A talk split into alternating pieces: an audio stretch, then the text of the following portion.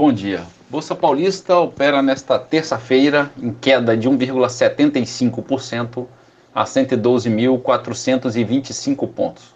Mercado americano, o índice Dow Jones avança 0,36% e a bolsa eletrônica Nasdaq opera no positivo em 0,5%.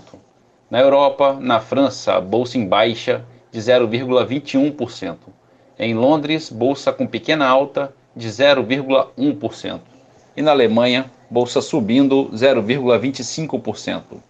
Nesta madrugada, a bolsa da China terminou em alta de 1,84%. No mercado de moedas, o euro sobe 0,92% para R$ 6,45.